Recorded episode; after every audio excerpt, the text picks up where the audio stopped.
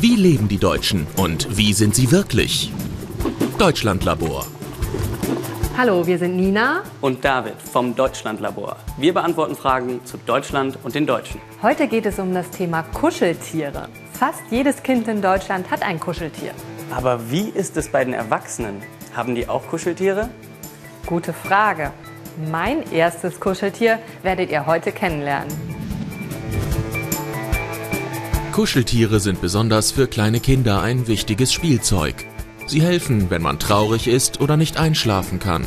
Oder sie sind einfach gute Freunde zum Spielen. Es gibt aber auch Erwachsene, die Kuscheltiere sammeln oder immer ein Stofftier als Glücksbringer dabei haben. Jährlich werden in Deutschland bis zu 100 Millionen Euro für Kuscheltiere ausgegeben. Habt ihr Kuscheltiere? Ja, Ja, habe ich ganz viele. Hattest du ein Kuscheltier als Kind? Ja. Was war das? Ähm, Hasen. So ein kleiner Bär, der hieß Marco. Eine Katze, ein Waschbär, ein Koalabär. Also ich hatte glaube ich so 10, 12. Ich habe mein Einkuscheltier im Urlaub verloren. Also danach ist für mich so eine kleine Welt zusammengebrochen, muss ich ehrlich sagen. Bären, Hasen, Affen, Schafe, Hunde. Jedes Tier kann ein Kuscheltier sein. Graziano Ruggeri kennt sich gut mit Kuscheltieren aus, denn er verkauft sie täglich.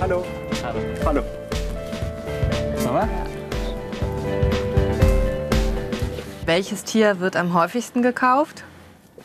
Am häufigsten verkaufen wir den Hasen, Den Ja, als Niedlichkeitsfaktor. Ähm, zu bestimmten Anlässen. Ja, der sieht immer toll aus. An zweiter Stelle kann man ja schon den klassischen Teddybär nehmen. Und wie lange hält so ein Teddybär? Diese Qualitätsteddybären, die gehen dann halt bis ins hohe Alter. Ja, weil die einfach von der Qualität her so ausgelegt sind, dass sie lange halten.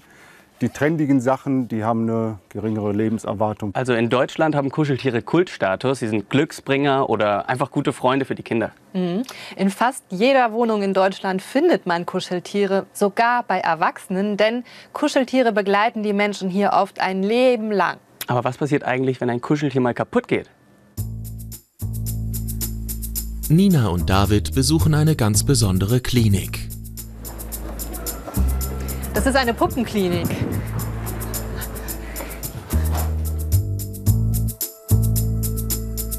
Herr Offermann, das ist Frosty. den habe ich seit meiner Geburt. Können Sie mir helfen, dass Frosty wieder sehen kann? Ja, das können wir. Ja, An den Augen als auch an der Füllung ein bisschen, nicht wahr? ja. Wer ist denn der typische Kunde hier bei Ihnen?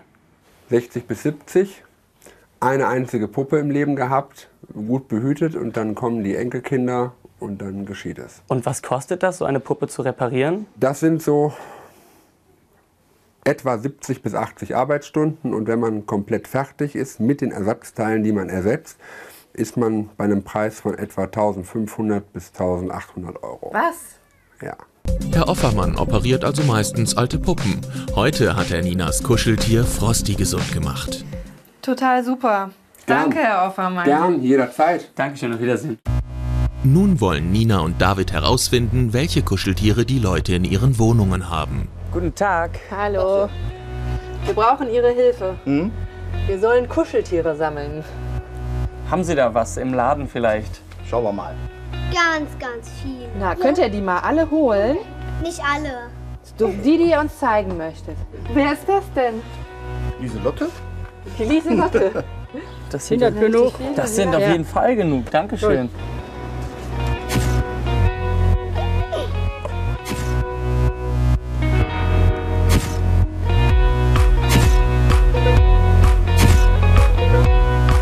In Deutschland bekommen viele Kinder ein Kuscheltier geschenkt, das sie als Erwachsene oft noch haben.